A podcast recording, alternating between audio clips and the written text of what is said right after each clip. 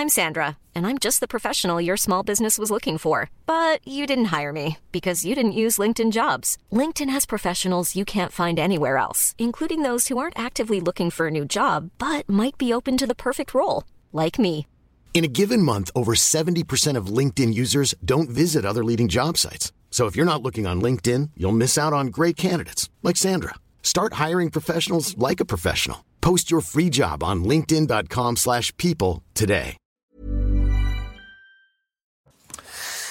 Bonjour à tous et bienvenue à l'heure des pros ce matin. Il y a dans la séquence que vous allez voir d'un chauffeur de bus agressé jeudi dernier dans Paris tous les éléments. J'allais écrire tous les mots de notre société. D'abord l'incivilité, la tension, la violence qui traverse l'époque. Pour un oui, pour un non, certains sont prêts à faire le coup de poing. Ensuite la passivité de ceux qui assistent à cette scène. Personne n'intervient. Les uns et les autres ont peur, sans doute, ils lisent les journaux, ils regardent la télévision, ils savent qu'un coup de couteau est vite arrivé. Il y a aussi la suite de ce tabassage. L'homme est arrêté, il est mis en garde à vue, puis il ressort libre. Il sera jugé prochainement. Le ministre de la Justice parle de fermeté, il affirme que la réponse pénale doit être rapide. Ici, pas de comparution immédiate, pas de prison préventive. Décalage entre la parole politique et la réalité du terrain. C'est habituel dans beaucoup de domaines. Quand un homme gifle le président de la République, il ne ressort pas de prison avant plusieurs semaines. Et c'est bien normal. Quand un autre homme tabasse un chauffeur de bus, la machine judiciaire ne répond pas de la même façon. C'est ainsi, et chacun pourra le regretter. Bonjour Madame Cluzel. Bonjour. Vous êtes ministre de la République et vous êtes secrétaire d'État chargé des personnes handicapées, auteur de La force des différents. On en parlera euh, tout à l'heure avec votre expérience personnelle. Je salue euh, Charlotte Dornelas que vous connaissez. Je salue Laurence Garnier qui est sénatrice des Républicains de la Loire-Atlantique qui était dans le train qui arrivait de Nantes tout à l'heure et je suis effrayé de ce qui se passe à Nantes, de, du saccage perpétuel de cette ville chaque semaine ou chaque mois sans que personne n'en parle quasiment dans l'espace médiatique. Donc je vous ai demandé euh, de venir. Et je salue euh, également Joseph Massé-Scaron qui est consultant et qui est également écrivain. Mais je voulais simplement votre réaction, Madame Cluzel.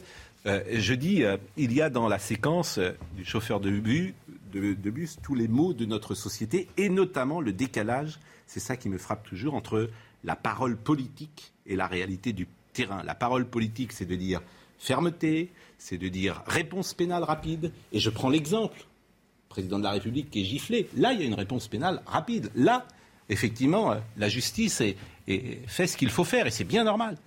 Mais dans ce cas-là, qu'en pensez-vous? Alors c'est vrai que c'est quand même le, signe hein, d'une tension qui monte. Ça, c'est ce que vous avez dit au départ, et c'est ça le plus inquiétant.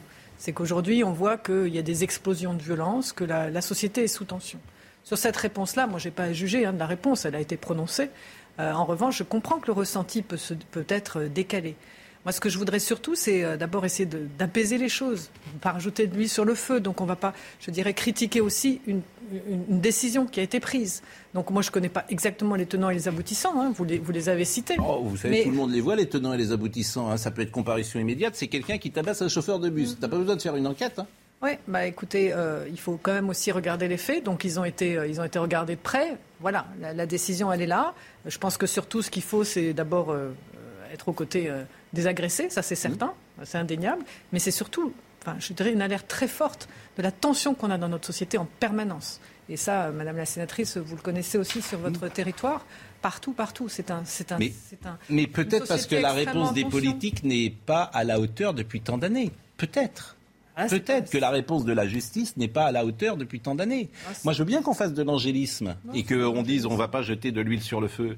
Mais lorsqu'on voit qu'il n'y a jamais, pas jamais d'ailleurs, mais qu'il n'y a pas toujours la réponse pénale qu'il faut ou la réponse policière qu'il faut, bah, comme les politiques depuis des années ont laissé parfois monter euh, ce climat, les euh, électeurs se tournent vers d'autres qui n'ont pas forcément été au pouvoir, qui qui ont parfois un discours plus musclé, plus radical, et ils les écoutent. Oui, mais ça c'est du discours, euh, Monsieur Pro. Oui, mais ils n'ont jamais été au discours des pouvoir. autres. Ben oui, Ce qui justement. est un avantage pour ceux qui oui, parlent. non, quand parce ils ont jamais été au qu'après, on a des contraintes. Excusez-moi, on a aussi des contraintes. Oui. Donc, euh, euh, voilà. Oui, mais je, je- je rappelle juste que lorsque, pardonnez-moi, Mm. taquin, mais lorsque Emmanuel Macron a été élu et lorsqu'il a fait campagne, c'était justement pour dire, même si ce n'était pas vrai puisqu'il était ministre de François Hollande, c'était justement pour dire avec moi, il y a quelque chose de nouveau qui va, arriver. C'est-à-dire que nous allons faire table rase des autres et nous allons faire ce qui n'a jamais été essayé. Forcé de constater que s'il y a une révolution qui a eu lieu, elle est copernicienne, c'est-à-dire que nous sommes revenus au point, au point initial et que cette révolution n'a pas eu lieu, notamment dans ce domaine. Il y a quelque chose de très intéressant de ce que vous avez montré dans ce que vous avez dit, Pascal Pro, c'est qu'on ne peut pas dissocier la question de la sécurité et la question d'une justice rapide et efficace. Les deux se tiennent. Parce qu'il y en a qui mettent l'accent sur le tout sécuritaire ou le sur tout, justice. Les deux se tiennent, absolument. Donc ça, c'est un élément important. Ce n'est pas un discours que j'ai entendu personnellement depuis cinq ans. Je pense qu'au contraire. Ah, moi, je l'ai entendu le discours. Non, non, euh, Franchement, j'ai entendu ça, puisque même discours, il y a des actes, c'est ce qu'il dit. il dit ça va être rapide. mais ça ne l'est pas. Alors, revoyons peut-être la séquence. Revoyons la séquence, parce que tout le monde ne l'a pas vue. Et puis, on écoutera également un, un témoin de cette euh, agression.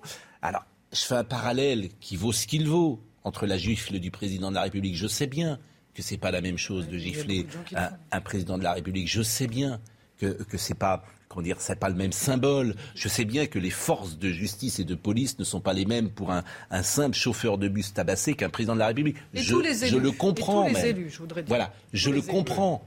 Mais je me dis que, je me dis que, en théorie, en théorie, dans un monde parfait, la réponse pénale devrait toujours être la même. Voilà que je me dis. Mais revoyez, euh, revoyons, si vous voulez bien, cette séquence qui a heurté, effectivement, et qui heurte toujours. Euh, c'est une séquence qui a eu lieu jeudi dans Paris.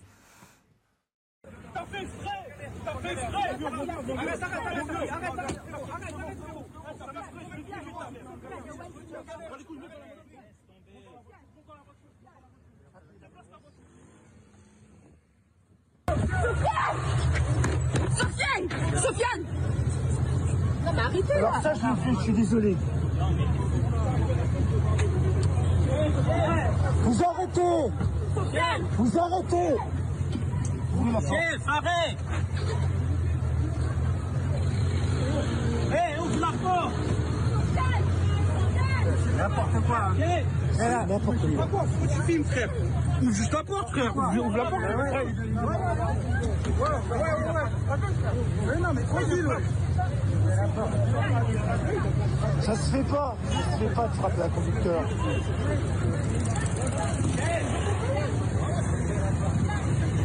Écoutez un, un, témoin de cette agression euh, qu'a rencontré Sandra Buisson. Ça a commencé euh, par euh, le bus qui a freiné un peu violemment, mais pas forcément très fort.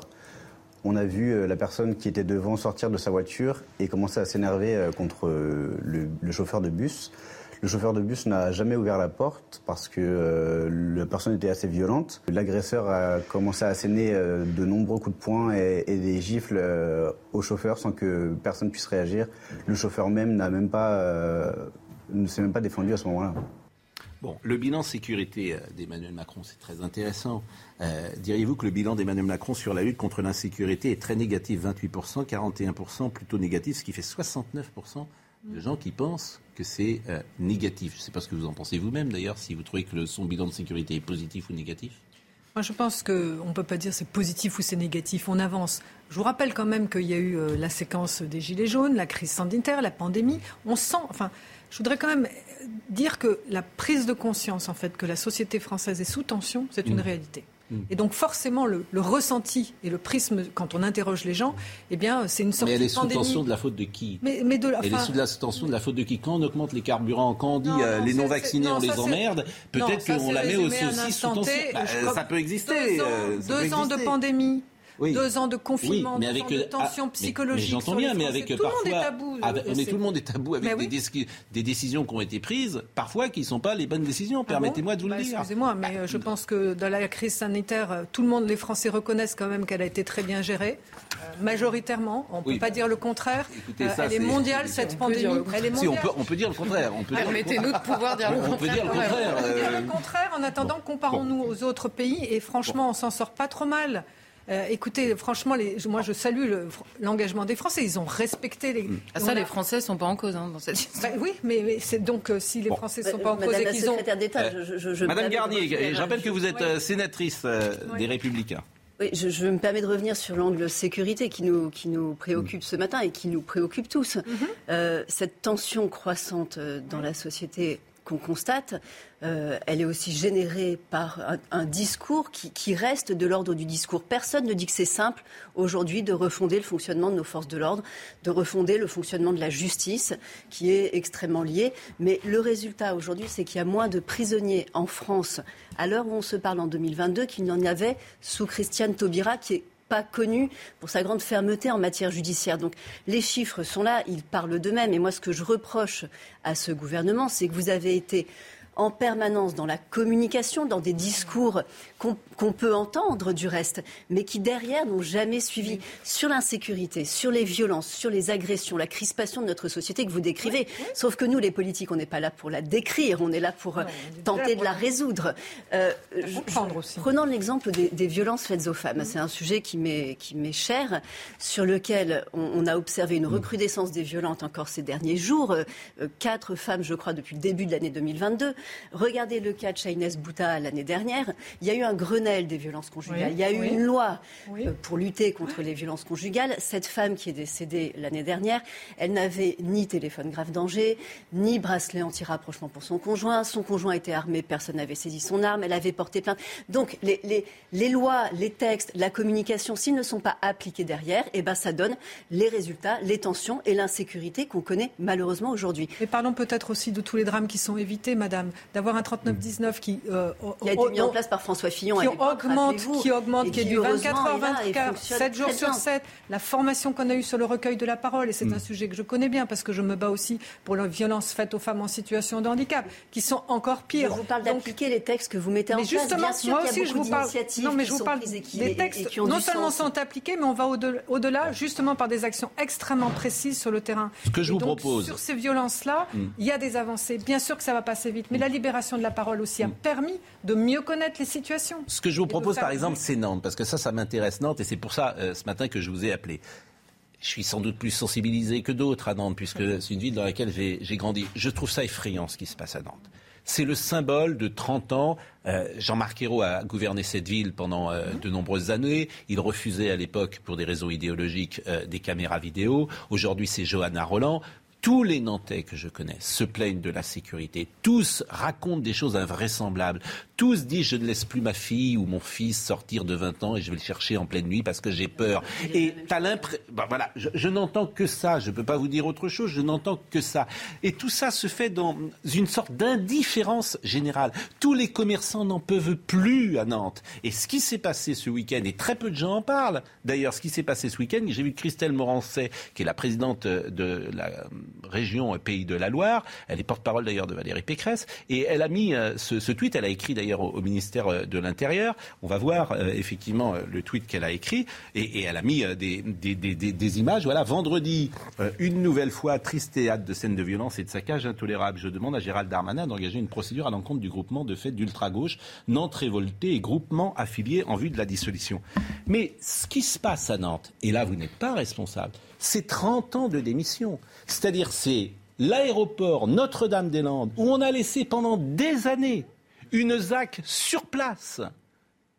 Oui, alors. On n'est euh, jamais intervenu. François Hollande n'a jamais fait évacuer la ZAC. Donc vous avez créé là-bas, vous avez créé à Nantes une, sorte de, foyer d'ultra-gauche et maintenant c'est fini.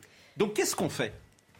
Alors, on partage le constat. Euh, et c'est 30 ans, hein, je, ne dis pas que c'est la faute d'Emmanuel Macron pour le coup. Non, alors Emmanuel Macron, il y a quand même un péché originel, pardonnez-moi de le dire, c'est l'abandon du projet d'aéroport à Notre-Dame-des-Landes, validé par euh, des dizaines et des dizaines de décisions de justice, par une consultation citoyenne et finalement abandonné par le chef de l'État. C'est un signal donné aux ultra-violents. Cet aéroport de Nantes, est-ce qu'il était utile de construire un quel que soit, Quelle que soit la position des uns et des autres, donner raison aux ultra-violents, je pense que ça n'est jamais une bonne décision en politique. De fait, de fait ce, ce constat a fait de Nantes la capitale de la contestation anti-gouvernementale. Ça a été le cas lorsque Jean-Marc Ayrault était Premier ministre de François Hollande. Ça continue aujourd'hui. Mais de l'insécurité surtout. Et puis, alors, et puis Dans bien les sûr, villes de Nantes, c'est-à-dire que vendredi dernier... Ce qu'il faut bien comprendre, Pascal Pro, ce qu'il faut bien comprendre, c'est que euh, vous parlez d'indifférence générale. Mm.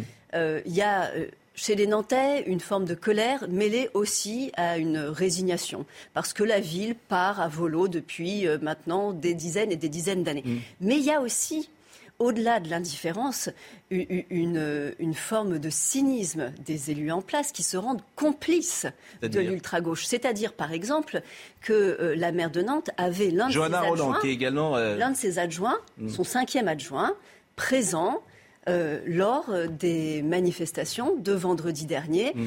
euh, avec des antifas qui ont crié. Donc le cinquième adjoint de la ville de. Nantes manifestait avec les Il a été- antifas. Il a été, il a été en effet euh, reconnu. Alors, alors il, il a été reconnu. Et Madame Roland euh, a. Et, et nous réagi attendons que Madame. Roland condamne, Bah ce qui voilà. est absolument inacceptable à Nantes. Donc, il y a une complicité réelle des élus locaux avec ces mouvements d'ultra-gauche. Alors voyons les images parce que tout le monde ne les, a, territoire. ne les a pas vues. Euh, je, je- je- je plains vraiment les commerçants du centre-ville aujourd'hui qui depuis deux ans entre les gilets jaunes, ce qui Mhm. se passe régulièrement. Voyez la séquence.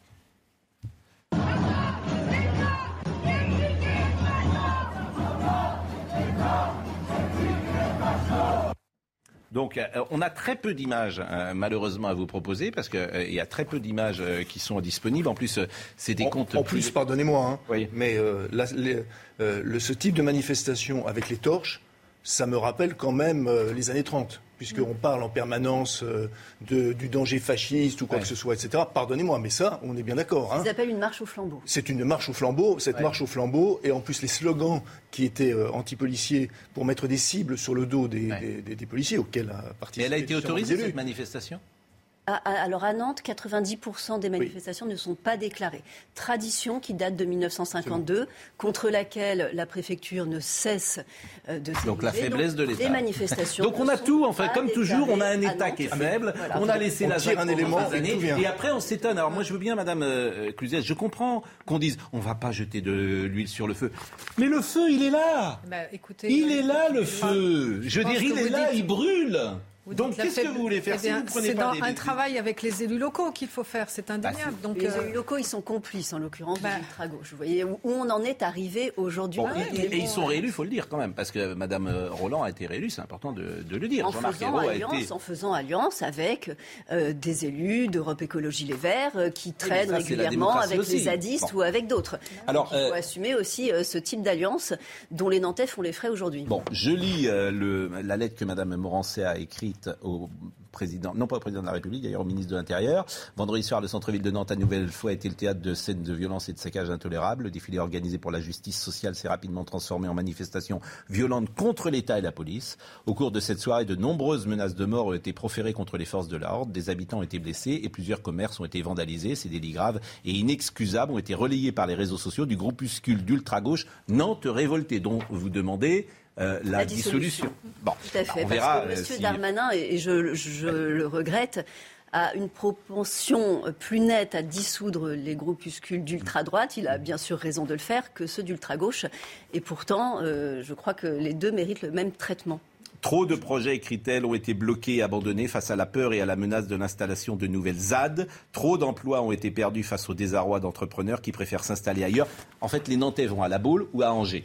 C'est ça la vérité. Non, mais c'est vrai.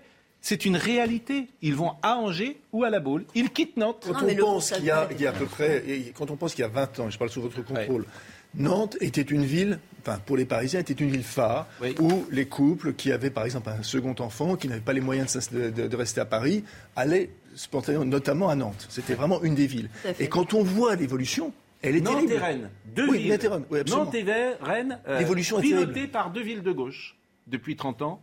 Avec une explosion quand même démographique dans toute la région, hein, donc euh, avec beaucoup d'attrait toujours de cette Sur région. l'ensemble de la région ouest, Oui. vous avez raison Non, de non, le souligner, sur l'ensemble de la région Loire, etc. et des territoires littoraux Ouais, d'une manière ouais. générale. Oui, oui, tout à fait. Et dernière chose, et après, je sais que vous avez. vous rien, Ce qui demanderait au au contraire, que l'État suive en matière de que- force de l'ordre. C'est pas le cas. Vous voyez, on a, on a du retard.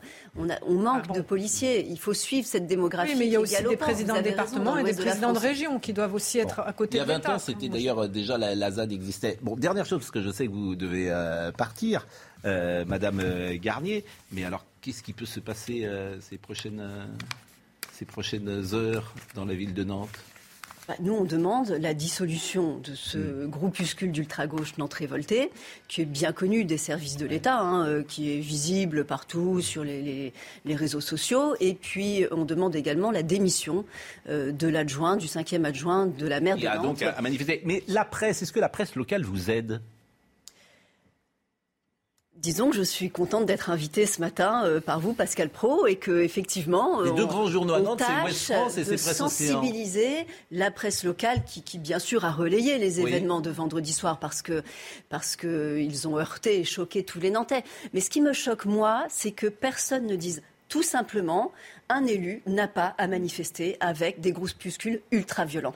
Et ça, euh, je, je pense que c'est le fondement d'une démocratie. Je, je partage votre avis, mais vous semblez dire que la presse locale euh, accompagne peut-être euh, euh, la, mairie de Nantes, hein, ça, peut, ça peut exister. Je sais que moi j'ai passé quelques jours à Nantes, je crois que le bulletin municipal de Nantes s'appelle Vivre à Nantes. Et, euh, Nantes Passion. Nantes Passion, voilà. Et j'ai beaucoup de gens qui m'ont dit à la presse locale, alors je vais pas citer le titre, bah, c'est Nantes Passion, Euh, c'est Nantes Passion 2. Ah. Donc voilà, la presse locale à Nantes, c'est euh, la voix de Johanna Roland. Donc est-ce que c'est vrai ou pas? Je vous pose la question. Alors Alors, vraiment, écoutez, moi je serais bien en peine euh, de vous dire. Ce qui est certain, c'est qu'on aimerait davantage relayer sur ce type de, de- de paroles et ce- ces, ces demandes-là que l'on fait.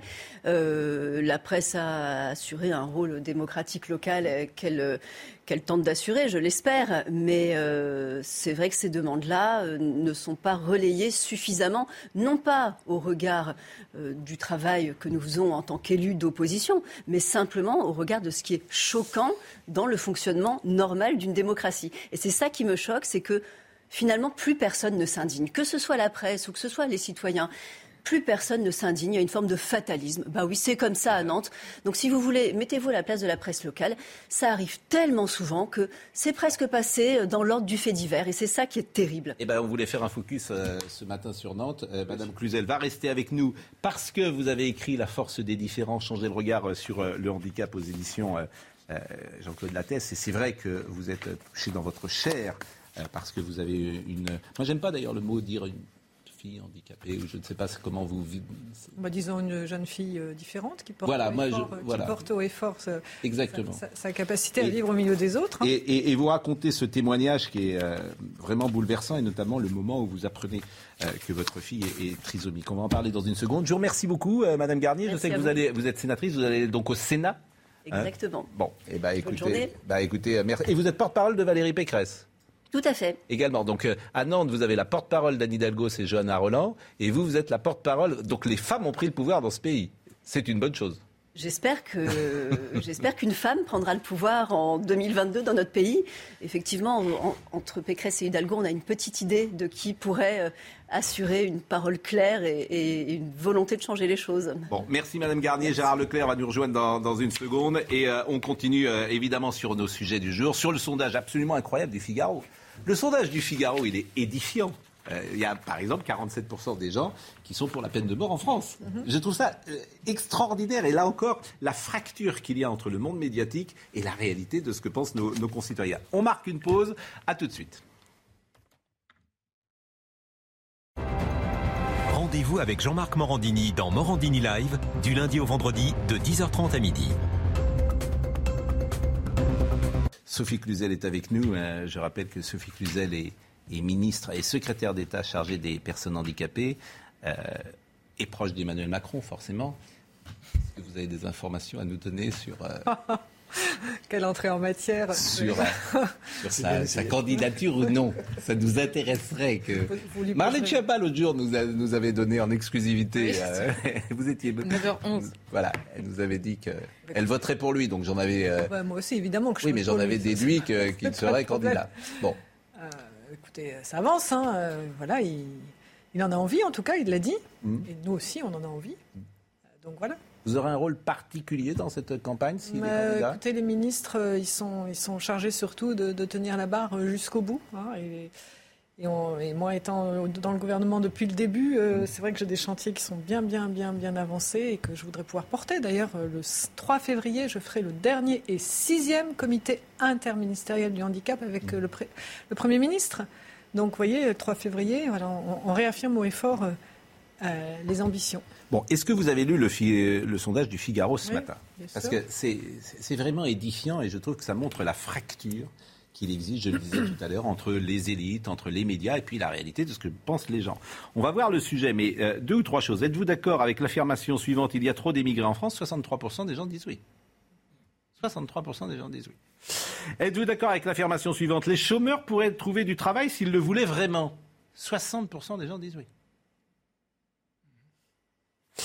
Euh, Êtes-vous d'accord avec l'affirmation suivante? L'économie actuelle profite aux patrons aux dépens de ceux qui travaillent. 73% des gens disent oui. Moi, je trouve que c'est édifiant. Êtes-vous d'accord avec l'affirmation suivante? Il faut rétablir la peine de mort. 47% des gens disent oui. C'est-à-dire que quand vous allez quelque part, dites-vous qu'il y a une personne sur deux autour de vous qui est pour la peine de mort. Et pourquoi je dis Un peu raccourci. quoi. Ah, Pourquoi vous dites c'est un peu raccourci? Bah non, c'est vrai. C'est un peu Bah, un si c'est la peine de raccourci. mort, c'est forcément raccourci. Oui, Pardonnez-moi. bravo, mot d'esprit. Mais non, mais pourquoi vous dites c'est raccourci? C'est Bah, ça? Oui, mais parce que euh, regardez, euh, regardez la façon dont elle est posée aussi cette question. Bah, Elle est simple cette question. Euh, Êtes-vous d'accord avec l'affirmation suivante? Il faut rétablir la peine de Oui, mais mort. elle a toujours été posée comme ça, elle a toujours eu cette réponse. Donc c'est pas sy- symptomatique, si vous voulez. Non, mais il y a toujours eu une personne sur deux pour la peine de mort. Ça ne change Donc, rien au euh, ça ne change rien. Je veux dire, euh, c'est. Et c'est- mais qu'est-ce que ça veut Mais Je comprends pas ce que vous voulez dire. Non, en non, fait. mais je veux dire, vous dites que le, le sondage Il y a est une personne sur deux d'une évolution, mais c'est pas tellement une évolution celle-là. Mais j'ai- pas dit l'évolution. Ah J'ai dit il y a une personne sur deux. Non, non, J'ai dit début- quand vous allez dans un endroit, dites-vous qu'il y a une personne sur deux. Oui, bah, bien sûr, Et pourquoi je vous dis ça? Parce que en fait, pourquoi je c'est ça? un peu C'est moins. que si je suis dans les cercles dans lesquels euh, vous évoluez, j'évolue, nous évoluons, euh, il n'y a pas une personne sur deux qui est pour la peine de mort. Il n'y en a pas une sur dix. C'est-à-dire que nous ne sommes qu'avec des gens euh, qui forment une société médiatique, culturelle, intellectuelle, vous appelez ça comme vous voulez. C'est rare que vous trouviez dans les univers journalistiques, euh, culturels, des gens qui soient pour la peine de mort. Mais, mais posons-nous aussi la question du message anxiogène en permanence qu'on envoie aux Français aussi. hein. Alors ça, Eh c'est oui. l'œuf et Mais la poule. Non, vivent- c'est et- non, mais ça, c'est c'est- pas l'œuf et la poule, ça, c'est c'est et c'est aussi un constat. Donc, euh, Ah, bon, alors, je veux bien Mais c'est inquiétant, hein, je suis d'accord avec mais vous, c'est très Vous avez inquiétant. raison, moi je veux bien qu'on dise tout va bien. Non, non. C'est fort. Est-ce que j'ai dit tout va bien Non, j'ai pas dit tout va bien ça et je dis que c'est inquiétant. Ah ben non, mais on, on peut dire aussi qu'il y a des choses qui vont mieux. Euh, en- je veux dire- Ah bon, il y a des choses qui vont mieux en France? Je voudrais Oui, que vous me disiez quoi? qui vont mieux en France. Quoi? Euh, On pourra parler, par exemple, de la scolarisation des enfants handicapés, cher Pascal Pro. Mm. On pourra parler euh, des droits des personnes. On pourra parler de beaucoup de choses. Mais qu'est-ce qui va On mieux en France du fait depuis que bon- 2017, par exemple? Moi, je voudrais savoir qu'est-ce qui va mieux en France? Emmanuel Macron, il a pris le pouvoir en 2017. Mhm. Qu'est-ce qui va mieux en France depuis 2017 Mais je pense qu'on a une santé qui tient la route, excusez-moi. Elle est encore gratuite, elle est toujours gratuite. On a. on- pardon? Une santé, vous avez dit Oui, la santé des Français à l'hôpital. Ah ça- oui, à l'hôpital. Oui, bah oui, ça tient la route aussi. ma- Malgré cette crise sanitaire, on tient bon. Mais- Euh, c'est euh, l'école, les écoles qui sont restées ouvertes. Excusez-moi, mais ça c'est un grand acquis parce qu'on a eu beaucoup moins de pertes d'acquis. Mais, mais ça, c'est pas un mieux. Pascal Pro, vous interrogez sur Oui. le mieux. Ah bah, le mieux c'est quoi. C'est- Je vous pose une question très simple. Qu'est-ce qui C'est- mieux qu'il y a 5 ans? Eh ben, je pense qu'il y a des Français ont des droits qui ont été ouverts, et ça aussi c'est un mieux, et qui sont exécutés sur le territoire. Euh, on a des choses, des services publics. euh, alors après, vous avez. euh, Je dis pas que c'est que de la responsabilité d'Emmanuel Macron d'ailleurs. hein. Il y a plein d'autres choses. Je dis mais qu'est-ce qui va mieux en France? Est-ce que la sécurité ça va mieux? Est-ce que le, la- la- est-ce que rapport Français entre les la- Français ça va mieux Est-ce que la tension entre les Français ça va mieux Est-ce que Non, l'identité la tension, ça va ça mieux va pas mieux, mais ça, c'est certain. Mais c'est pas pas lié à 2017. Mm. Quand même, faisons. euh, On pourrait quand même aussi avoir cette, euh, cette euh, je dirais, euh, responsabilité de voir que pendant deux ans, on a eu cette crise pandémique. J'entends bien. Donc, et vous avez oui. parfaitement raison. Mais si, et sur les écoles, vous avez parfaitement raison. Alors je voudrais qu'on voit simplement le sujet sur le Figaro. cet- argument, Giscard a eu deux chocs pétro- pétroliers, etc. non, etc. non, Non, bah si, je suis désolé. Le choc Bah, pétrolier et la crise sanitaire qu'on a pardon, vécue, Le choc elle est mondiale. Le Mais choc non, pétrolier, c'était rien. Nicolas, Bon. Sarkozy, Nicolas Sarkozy a eu la crise- des subprimes qui était mondiale, 2008, etc.. Mais oui, mais, Mais là, écoutez, tout, mais, Mais- le, nombre compte de présidents. On en est quand même à poser la même. question et se trouver comme si tout allait plus mal depuis. C'est c'est totalement aberrant ce discours. Ah bon C'est un discours qu'on Bah oui. entend contre. Bah, c'est- D'ailleurs, qu'on Ah bah c'est celui que vous auriez si Mais- par non, exemple non, quand non, Trump a été au pouvoir, c'est celui que vous aviez en bah, revanche. Déjà, vous n'en savez rien. Bah non, mais vous, êtes dans les trucs. C'est un argument d'autorité. On ne sait pas, on ne parle pas de ça. Moi, je parle de la France. ça va moins bien, Je constate simplement que, et c'est d'ailleurs tout est lié. Mm. Si les Français sont dans cet état d'esprit, ils le sont pas depuis aujourd'hui. Non. Ils le sont depuis des années. Ça fait l'objet de toute une série d'études. vous avez raison. Où, Aussi. où on a, on a, je, si je peux terminer la phrase, où on a déterminé, on a vu ce que que- en attendez. termes de climat général, de morale des Français, on est derrière même l'Irak, on est dans les tout derniers. Bon, et c'est pas nouveau. Bon, donc il y a quand même une espèce d'ambiance dans ce pays, mais qui est créée notamment par ce, par, je suis désolé, mais un peu par la question, tout va plus mal depuis cinq ans. Ce n'est pas vrai. C'est absurde. De même que tout n'allait pas plus mal sous Hollande, de même que tout n'allait pas plus mal sous La question n'était pas la Mais si, je vous ai dit que c'est absurde. Il faut dire, il faut dire les choses. Il faut dire, il y a des choses. Dites les choses, mais dites-les convenablement. La question de Pascal Pro n'était pas est-ce que ça va mal, qu'est-ce qui va mieux Qu'est-ce qui va mieux Donc répondez à cette question. Qu'est-ce qui va mieux C'est comme si tout allait plus mal. Qu'est-ce qui va mieux Donc il y a des choses. Il y a à l'évidence des choses qui vont plutôt mieux. Le chômage, je suis désolé, le chômage a baissé. Enfin, c'est pas un mois de le dire. Je suis pas là pour pour faire la défense du gouvernement. Ah, mais objectivement, objectivement, le chômage, objectivement, le chômage a baissé. La croissance est meilleure par rapport aux autres pays européens. On est mieux placé par rapport aux autres pays européens. Et on nous demande ce qu'il y a en France. La croissance est plutôt plus forte. on n'est pas mieux placé par rapport aux pays européens. plus forte que dans d'autres pays. Là aussi, même si les gens, s'il y a des chiffres globaux, donc c'est toujours dangereux, mais en termes de pouvoir d'achat, qu'on le veuille ou non, si on regarde les chiffres de l'INSEE, alors on met dit l'INSEE dit n'importe quoi, mais il a progressé de en moyenne 1% par an quand il avait stagné sous François Hollande, faut quand même le dire. Eh ben, faut quand même le dire. Très bien, très bien. Bon, je voudrais qu'on voit le sujet. les écoles sont restées ouvertes plus longtemps en France qu'ailleurs. On a eu moins de confinement, on a eu moins. Donc, à l'inverse, je vais vous trouver des choses qui vont plus mal. Effectivement, en termes d'insécurité, il y a des choses qui vont plus mal. L'école, le pouvoir d'achat, la question de l'énergie, la question de l'énergie, en, fermant. Mais oui. Mais voyez, ce qui est insupportable, c'est cette espèce de caricature qui fait que sans arrêt. Il n'y a pas de caricature, là, c'était une question. On est dans le grand remplacement, on est dans la décadence, on est. Mais qu'est-ce que c'est que cet état d'esprit? C'est incroyable. Mais vous n'êtes pas d'accord, bien sûr, parce que vous êtes bon, vous défendez. Non, non, mais oui, parce que mais c'est pas du tout un reproche. Ah bah vous, défendez, vous défendez des candidats qui sont totalement opposés, mais ce qui est tout à fait normal, je trouve ça très bien, c'est la démocratie. Simplement, je trouve que, moi, ce qui m'énerve un petit peu, c'est la caricature, mais euh, j'ai été accusé de Sarkozy quand il y avait Sarkozy, parce que j'essayais justement quand on, parce qu'à l'époque, on dit aujourd'hui que Macron est attaqué, etc., euh, mais Sarkozy l'était autant, Chirac l'était autant avant, etc. Et chaque fois, il y a cette espèce de... one Gérard Bon, mais, merci. Bon. Bravo. Merci. toutes les sensibilités doivent s'exprimer. Absolument. Bravo. Euh, je voudrais qu'on voit le sujet du Figaro, parce que moi je le trouve intéressant parce que c'est le pouls de l'opinion française. Et je passe mon temps à dire qu'il y a décalage parfois entre l'espace médiatique et la vérité du pays mais peut-être me trompe. Je dois répondre aussi à une question parce qu'il y a quelqu'un qui me dit, euh, je, je, lui réponds parce que je dirais pas qui c'est parce que je cite jamais euh, évidemment ceux qui m'envoient des SMS avec euh, comment dire. Il y a quelqu'un qui m'envoie Gérard cherche du boulot au gouvernement. Je ne dirai pas non plus qui c'est. mais bon, je ne dirai pas qui c'est. je suis socialiste. Hein, je ne dirai pas non plus qui c'est. Il y a quelqu'un qui dit la croissance est meilleure aujourd'hui que dans d'autres pays car elle s'est écroulée beaucoup plus ailleurs qu'ailleurs pendant le Covid. La croissance est meilleure aujourd'hui dans d'autres pays car elle s'est écroulée beaucoup plus qu'ailleurs. on a protégé dix fois plus les Français pendant la crise. Euh, non, mais ça, bon, on a fait l'an dernier. vous avez parlé. Bon, bah oui, mais sauf que ici. Ben non, mais on a le droit de vous répondre. Bon, et puis la dernière chose, il y a quelqu'un qui me dit euh, Et vous, cher Pascal, êtes-vous partisan du rétablissement de la peine de mort?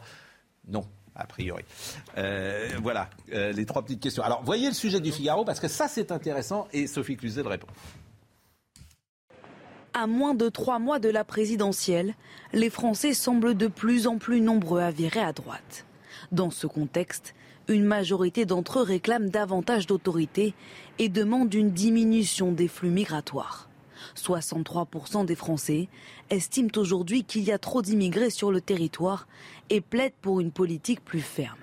Sur les questions d'identité culturelle, pour 61% des citoyens, l'islam représente une menace pour la République. Au niveau économie dans le pays, 60% des personnes interrogées pensent que les chômeurs pourraient trouver du travail s'ils le voulaient vraiment. Un avis en hausse de 9 points par rapport à l'année dernière. À la phrase l'économie actuelle profite aux patrons aux dépens de ceux qui travaillent, 73% sont d'accord, soit un bond de 5 points en un an. Concernant la justice en France, un chiffre ressort particulièrement de ce sondage.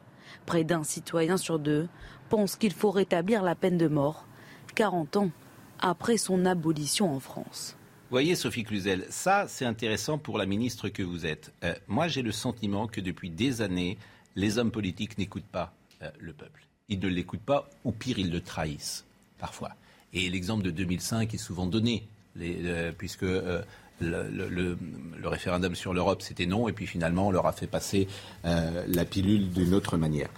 Et, ça, c'est très intéressant. Quand, par exemple, selon vous, l'islam représente une menace pour la République, 61% des gens sont d'accord. Ça veut bien dire qu'ils ont le sentiment d'une dépossession et, et ce n'est pas une question forcément religieuse, là. C'est une question de dépossession sur quoi? Sur les mœurs, sur les habitudes, sur les coutumes. Ils ne reconnaissent pas la France dans laquelle ils ont grandi. Donc, effectivement, ça leur fait peur parce qu'ils n'aiment pas, ils n'aiment pas ou ils ont peur, euh, appelez ça comme vous voulez, c'est cette nouvelle façon parfois de vivre à travers plein de choses, l'école, mais aussi le sport, euh, la société civile, etc. etc. Mais c'est pour ça qu'il faut se battre pour se vivre ensemble. C'est indispensable, parce que justement... Oui, il y a mais, des- faut oui, mais ça, c'est une Non, phrase... euh, Non, c'est pas une phrase, que c'est mais- une réalité, c'est-à-dire de voir Oui, mais il que- faut choisir la bonne politique, peut-être. bah, la- peut-être que la- l'assimilation, c'est mieux que l'intégration. Peut-être que l'assimilation, c'est mieux que le communautarisme. Aujourd'hui, on parle ni d'intégration ni d'assimilation, Ah, si. on parle d'inclusion. Non. Non, non, non, mais attendez. Ouais, Laissez-moi juste finir. Charlotte. Dornelas. Ah ouais, j'ai- On j'ai par- pas dit un mot. Non, non, non, mais juste, euh, je veux dire, on parle ni d'intégration ni d'assimilation, on parle d'inclusion. Beaucoup, beaucoup. Mais on parle et- de, et on parle de société inclusion. Eh ben, c'est que la personne, justement, elle est là avec sa différence, que l'environnement aussi peut s'adapter et que chacun vit ensemble. C'est ça la société Non, mais ça- inclusive. ça- non, mais ça- c'est la société inclusive. Ça, c'est une définition de l'inclusion qui s'entend notamment sur la question du handicap, Mais- évidemment, puisque la différence, là, elle n'est pas. euh, elle n'est pas euh, C'est-à-dire qu'il y a des règles aussi à la- à, respecter. Donc, euh, Mais c'est non, ça, mais pas ce- du tout. C'est pas ça que je suis en train de dire. C'est que l'inclusion, la définition que vous avez donnée, aujourd'hui, c'est exactement la définition qu'on nous donne pour les personnes qui arrivent de l'étranger, avec leur culture, leurs mœurs, et qui viennent s'installer en France et qui demandent. Bah si, je dis pas non. Et qui dem- L'Union européenne définit l'inclusion en disant à partir de maintenant. On supprime l'assimilation. Emmanuel Macron lui-même, dans l'Express, disait dans notre code civil, ce qui pose problème, c'est qu'il reste le mot assimilation, donc refus absolu de l'assimilation. Ensuite, de l'intégration, on est passé à l'inclusion et l'Union européenne elle-même définit la chose en disant c'est un enrichissement mutuel. C'est-à-dire que l'étranger arrive en France, et d'ailleurs Emmanuel Macron au Muro nous dit il va falloir désormais que les Français s'habituent à ce que plusieurs civilisations cohabitent sur leur sol. Alors excusez-nous, mais les Français qui sont aujourd'hui en France ont quand même le droit de dire on veut bien que des étrangers deviennent français, mais ils deviennent français. On ne va pas devenir un peu algérien, un peu marocain, un peu malien. Ah bah si, c'est ça. L'enrichissement mutuel, c'est ça en fait. L'enrichissement mutuel, c'est d'aller chercher la personne avant son étiquette qu'on lui pose sur Non, la figure. non en pas du tout. Justement, je vous mais non, mais pas du tout. Vous me dites, vous me dites précisément que l'inclusion, c'est que chacun vient avec sa différence. Et ben l'assimilation, c'est l'exact contraire. La personne vient et elle s'assimile pour dire nous avec le peuple français. Mais ça n'empêche pas de dire nous quand on a des différences. Arrêtez de vous Bah, arrêter si. là-dessus. Sur la Cette question des mœurs et des coutumes. Non, cette cohésion sociale, c'est une réalité quotidienne partout, dans les territoires, en province. Vous dites Bah que oui, c'est c'est une un- réalité. un- Bah, c'est Oui. une réalité que vous retrouvez bien dans le sondage là. Bah, écoutez, Là, le vivre ensemble, il est éclatant. quoi. Et bah, justement, votre- il, faut, il faut se battre là-dessus. Non, mais votre C'est réponse ça. illustre que vous n'entendez Oui. pas ce que disent les gens. Bah, C'est tout. je vais vous dire autre chose. C'est, ce que j'appelle la déconnexion. Non, mais je suis bah totalement pas- sauf déconnecté. Ah bah, vous êtes tellement je suis sur le terrain en permanence. Ah oui, bah, la preuve en permanence. Mais C'est quand que les gens, ça leur fait peur. Creux- Mais oui, mais Ils n'en veulent pas. Ils n'en veulent pas. Est-ce parce- que vous comprenez qu'il y a des gens Ils disent qui- pas qu'ils n'en veulent pas. bah, euh, non? Ils, disent qu'en ils ont envie de garder effectivement leurs mœurs, leurs mais coutumes, ils disent leurs en effet habitudes. qu'ils sont inquiets hein, de cette de cette. Ils disent pas qu'ils sont inquiets, ils disent qu'il y a trop d'immigration, ils disent que la sécurité ça va pas du tout. Bah oui. Ah oui, et puis ils disent aussi que 73% des patrons s'enrichissent, mais les patrons, ce sont eux qui créent les emplois. C'est pour ça que c'est Voilà. intéressant ce Bah sondage. oui, donc, et, et donc Bon. il faut aller plus loin dans Comme ce il nous sondage. reste, euh, comme il nous reste, et c'est un débat euh, très le- long. le- le problème fondamental, c'est qu'il ne faut pas confondre la différence et le différentialisme. Hmm. Les communautés et le communautarisme. Oui. Les identités et l'identitarisme. Bah Bah, oui. c'est ce que vous faites, malheureusement. Non, Bah, si. non, non, C'est ce que vous absolument faites. pas. Enfin, en tout Non. cas, moi, là, Bon, je pense. Dernier mot parce que je voudrais qu'on parle du livre de Madame un mot, Cluzel. simplement sur le mot l'intégration, oui, absolument. Sur l'assimilation, je suis désolé, il y a un débat.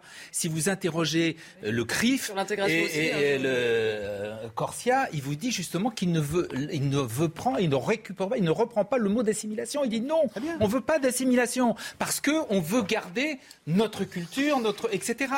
bien. Donc il y a un débat autour de Mais il y ça. a débat. je- Alors, on un autre moment parce que je voudrais qu'on parle avec Il pas- Cluzel et de son livre. juste sur cette question- dernier très court. Mais juste sur Ah, cette la question, on a claire, c'est que le judaïsme notamment, je ne vais pas prendre Rachi, Rachi à trois, mais le judaïsme est le cours le plus intérieur de notre histoire. C'est tout, aussi court. c'est- la différence. Mais c'est pas une question de conviction personnelle, évidemment, parce qu'elle avait raison, ça n'est pas une question religieuse. On ne parle pas de la foi des gens, on parle de leur manière de vivre. Ah d'accord. Est-ce qu'il est possible que quand vous nous citez quelqu'un qui dit Bah non, mais moi j'ai envie de garder ma culture, on peut peut-être accorder euh, la légitimité aux Français de dire Excusez-nous, nous aussi en France. Il n'y a pas un seul pays dans le monde où on se pose cette question-là, comme en Europe mais la- et mais la- particulièrement pas. en France. quoi. Je vous en prie parce que je veux parler du livre de Madame Cluzel.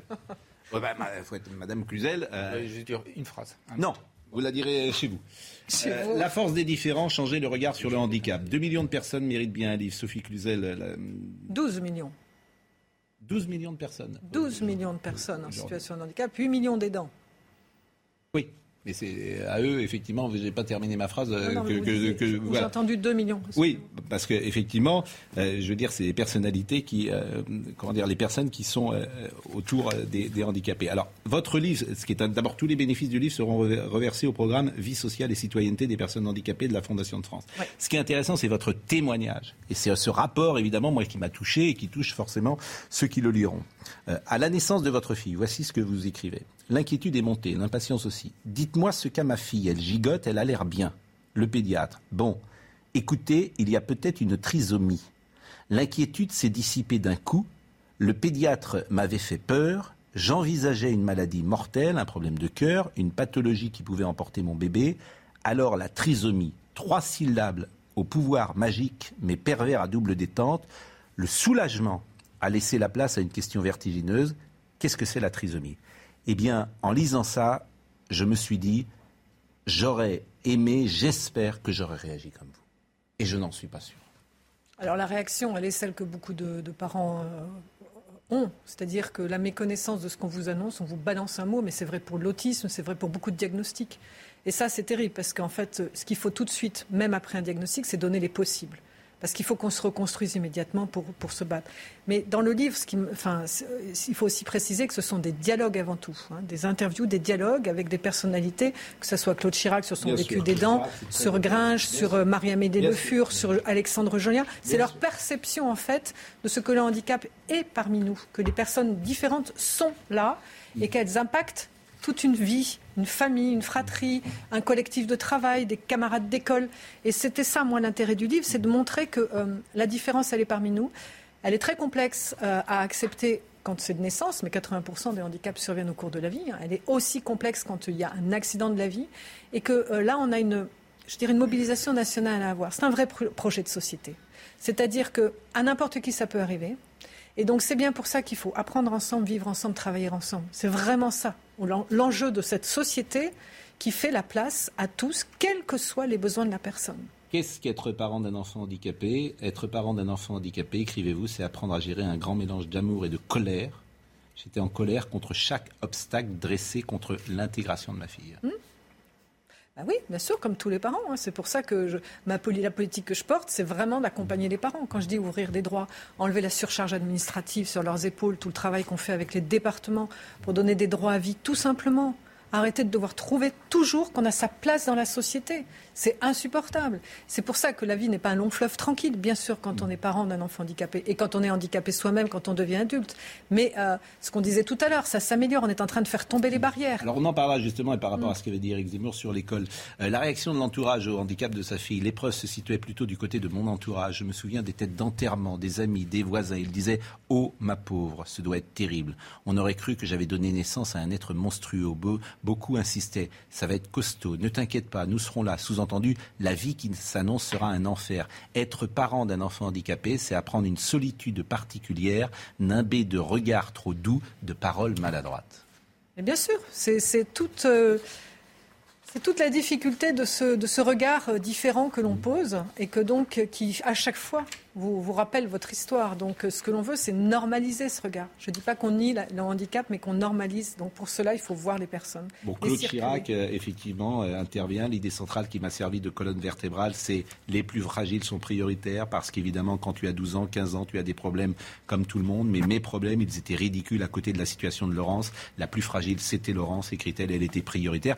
Et puis Dominique Farrugia, je pense même que cette maladie, euh, dit-il, a décuplé ma force de travail quand elle s'est déclaré, j'étais auteur comique, celui qui vomit quand il est content. Aujourd'hui, je suis président de Shine Fiction.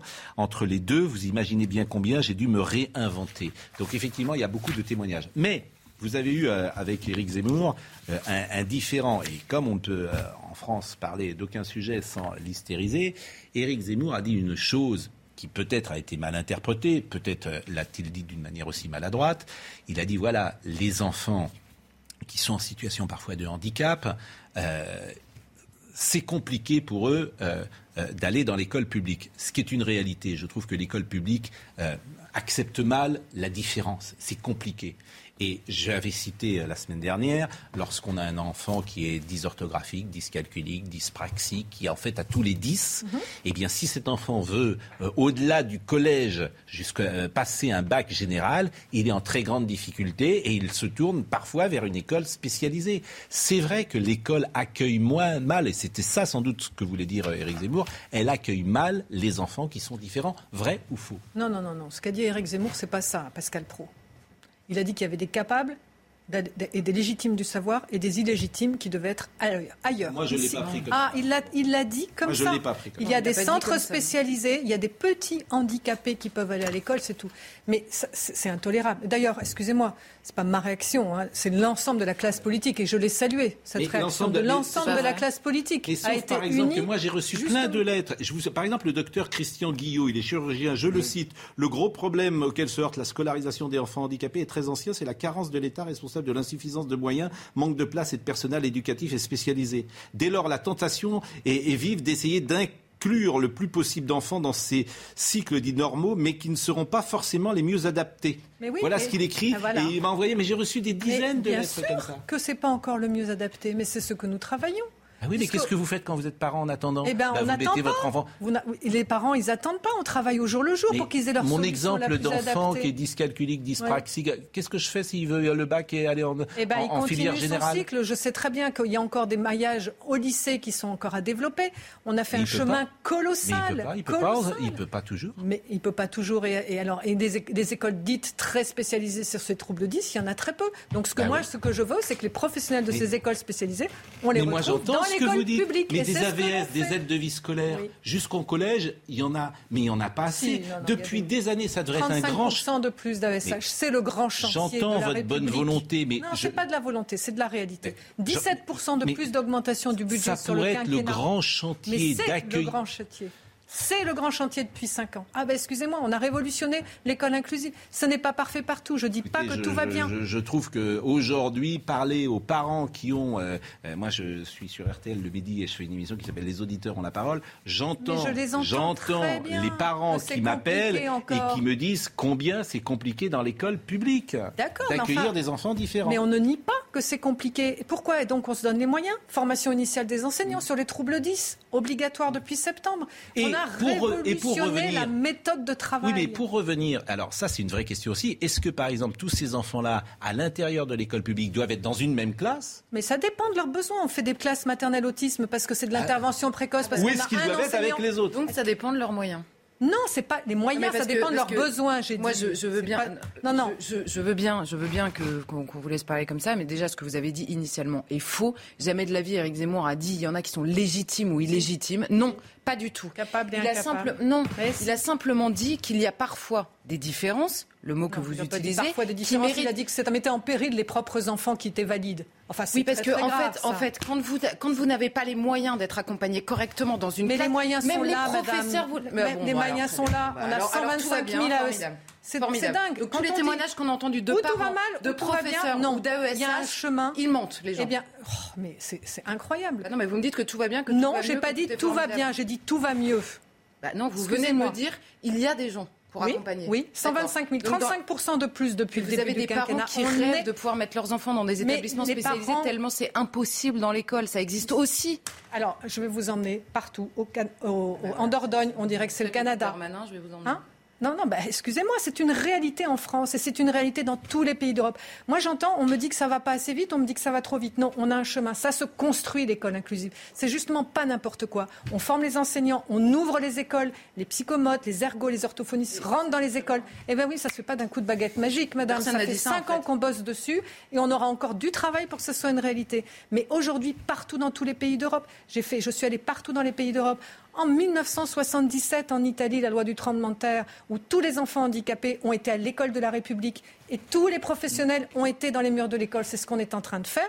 Moi, j'entends très bien que ça va pas assez vite, mais c'est tant mieux qu'on me dise que ça va Merci. pas assez vite, parce que c'est un, projet de société sur lequel il faut au contraire qu'on appuie sur l'accélérateur. Merci d'être venu ce matin. Vous avez répondu avec euh, beaucoup de, de franchise à toutes ces questions. En tout cas, vous avez donné euh, votre, euh, votre avis. Et puis, euh, cet avis a été parfois contesté. oui. Comment Mais C'est non, une réalité d'action Mais politique. non, mais c'est mais votre on peut, on peut ne pas être d'accord aussi avec Mais les bien moyens sûr, qui sont et- et le débat s'est mis en devriez place, accepter ça, en fait. Ça, Juste c'est pour ceux ça, qui- c'est autre chose. Très vite, parce que là, Ah, on est vraiment déjà très en retard. Juste un mot. Ouais. Vous, êtes, vous êtes publié par la, la thèse, euh, notamment il y a Clara Dupont-Mono. Et Clara Dupont-Mono a écrit un livre qui arrache le cœur littéralement, oui. qui s'appelle S'adapter. Oui. sur une personne handicapée, c'est quelque chose qu'elle a, qu'elle a Oui, vécu oui. euh, dans, sa, dans, voilà, dans sa chair. C'est une extraordinaire romancière, elle a eu le prix Femina. Voilà. Et le prix franchement- des lycéens, Et le prix des lycéens. Goncourt des lycéens. Extraordinaire. Lisez ce livre, c'est extraordinaire. Bon, s'adapter. Merci euh, Madame euh, Cluzel, c'était vraiment intéressant de vous écouter sur tous ces sujets euh, d'actualité. On va recevoir dans merci euh, cher Gérard, vous aurez fait un passage mais remarqué dans cette demi-heure puisque vous avez eu un coup de gueule, je pense que, que, certains ont pu apprécier et d'autres contester, bien évidemment. On va recevoir Maurice Safran et Nicolas Doménac. Euh, Macron, pourquoi tant de haine? Ils sont là dans l'antichambre de notre studio. Ils vont rentrer dans une seconde.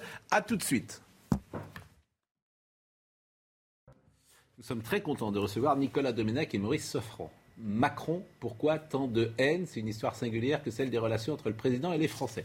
Merci euh, d'être avec nous. On vous voit parfois sur euh, d'autres antennes et ça nous fait plaisir que vous soyez venus jusqu'à nous.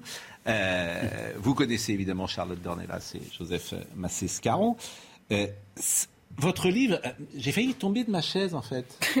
Parce que je pensais que vous étiez des macroniens, euh, et des, des porte-paroles, surtout Maurice. J'étais persuadé que vous étiez un proche du pouvoir quand je vous écoutais, que vous défendiez la parole de l'Élysée. Mais alors là, c'est pas du tout. Critiquer idéologiquement un certain nombre de candidats ou une certaine ligne, Oui. c'est pas être pour Macron. Hein. Il faut pas confondre, il faut pas confondre les choses. Hein. Non, mais On je peut- pensais on que vous étiez être- plutôt macronien. Ça dépend sur quoi. Ça dépend ah, sur quoi. C'est ce que, c'est ce que euh, mais, mais j'aime bien la surprise. Ah bah là, vous allez- vous allez surprendre. Bon. Parce que le, le livre, il y a des choses euh, extrêmement favorables au, au président, d'autres qui lui sont extrêmement défavorables. Voilà, c'est un L'analyse psychologique. parce que l'analyse, vraiment, elle est contestable. L'analyse, vous dites Macron et la haine qu'il suscite, nous pourrions multiplier les exemples, revenir en particulier sur ces manifestants, gilets jaunes ou autres, brûlant ses effigies, dressant des guillotines en carton pour singer une décapitation, etc. etc. Au fond, vous dites jamais euh, les Français euh, n'ont haï autant un président de la République. Des Français. Des Français. Mais là, j'ai envie de vous dire De Gaulle, j'ai envie de vous dire l'OS, j'ai envie de vous dire les- attentats. Pourquoi vous faites C'est la seule différence exception de Gaulle, effectivement, de Gaulle dans un contexte de guerre, parce que c'était la guerre. Ah, donc oui, dans un contexte de guerre, avec un mouvement terroriste, l'OAS, extrêmement puissant avec des militaires, Oui. ils ont essayé de tuer de Gaulle. C'est un cas particulier. Ah oui, donc vous êtes d'accord que De Gaulle était autant précisé, C'est précisé que, que le général de Gaulle, c'est un cas tout à fait particulier, c'est une période de guerre. Mais l'ensemble des présidents que nous avons connus dans notre vieille carrière maintenant, malheureusement, euh, la, la- la puissance de, de- de- de cette pulsion de haine n'a jamais été aussi forte. Dieu sait, euh, j'ai di- j'ai dirigé un journal à l'époque euh, qui était le grand journal anti-sarkozyste. Il n'y avait pas de haine contre Nicolas Sarkozy. pas Il n'y avait pas de, il y avait aucune haine contre Nicolas ça, Sarkozy. pas vrai. Ça, mais je, le maintiens absolument. vous- mais c'est pas vrai. On a, on, on pas a vrai. très souvent publié dans Marianne à cette époque-là des, des papiers disant que sur tel ou tel point, il avait parfaitement raison, etc. etc. C'est pas le problème. Il n'y a pas eu de Sarkozy au, au bout d'une pique. Jamais. Voilà. Mais simplement, je vais tout de suite laisser Nicolas. Ouais. Ce qui est intéressant pour moi, c'est que ça a commencé avant cette élection. Ça a commencé pendant la campagne. Pendant la campagne, la campagne odieuse, Mais pourquoi, alors? odieuse qui a été menée sur le banquier Rothschild était une campagne épouvantable. Heureusement, heureusement qu'il n'est pas juif. euh, euh, Emmanuel Elle- n'était pas C'était très- une campagne franchement, elle le n'était pas- banquier, Non, là, la- vous exagérez. Il y avait pas banquier banquier Rothschild odieuse était Rothschild, épouvantable. non. Dans le Figaro, dix jours, Ouais. dix jours avant le premier tour, Hmm. une, une- une éditorialiste de l'avant-dernière page Hmm. écrivait qu'il n'avait pas les pieds dans la terre de France. Et, et- et donc, Oui, mais vous trouverez non, non, toujours des pas- petites phrases. c'est- Il y non, avait non, pas- c'est pas- c'est pas Drummond, il a elle libre parole, extrêmement- arrêtez. J'ai pas dit que c'était Drummond, j'ai dit que c'était extrêmement Bon, particulier. mais il pourquoi Moi, ce qui m'intéresse, alors pourquoi Je vais le laisser. Ah non, il faut être d'accord sur le constat quand même. Bah, parce que si vous n'êtes pas d'accord sur le constat, il faut, il faut s'expliquer. Et moi, effectivement. Par exemple, euh, Mitterrand n'a pas été aussi pas, haï par. pas euh, à ce point-là. Il y avait la politique. Non, pas du tout. Londres, Ah, au ça, contraire. la mémoire courte. Non, mais moi, j'ai, moi, j'avais jamais vu, et vous, ça m'étonnerait que vous ayez vu des enfants traîner une guillotine dans des manifestations sous les applaudissements de la foule, avec des- de la haine dans les yeux, avec des brasiers dans les yeux. Je veux dire, ça, jamais, vraiment jamais vu. Et puis quelques temps plus tard, j'avais jamais vu non plus euh, ces espèces de pantomimes euh, où vous aviez des militants de- des insoumis en train de rosser un, un mannequin sous, avec l'effigie de- de- de- d'Emmanuel Macron, avec les traits caractéristiques attribués aux banquiers juifs, et piétinés comme ça, lynchés. Il vous aviez déjà vu ça il y a eu la tête de Marine Le Pen Vous aviez déjà vu ça C'était pas du même ordre. C'était pas du même ordre. Alors pourquoi Et Ah, donc. Alors pourquoi eh ben, alors d'abord, il y a un point qu'il faut prendre en compte, c'est que bah, vous avez une montée du populisme partout, je veux dire depuis un certain nombre d'années, ce qui fait que notre tradition bien française d'être euh, au fond monarchiste et régicide à la fois, elle s'est en- ensuite, je veux dire, euh, il y a eu une, une contamination, je veux dire une aggravation, une, une intensité euh, bien supérieure. Et puis il y a eu les fautes du début du quinquennat,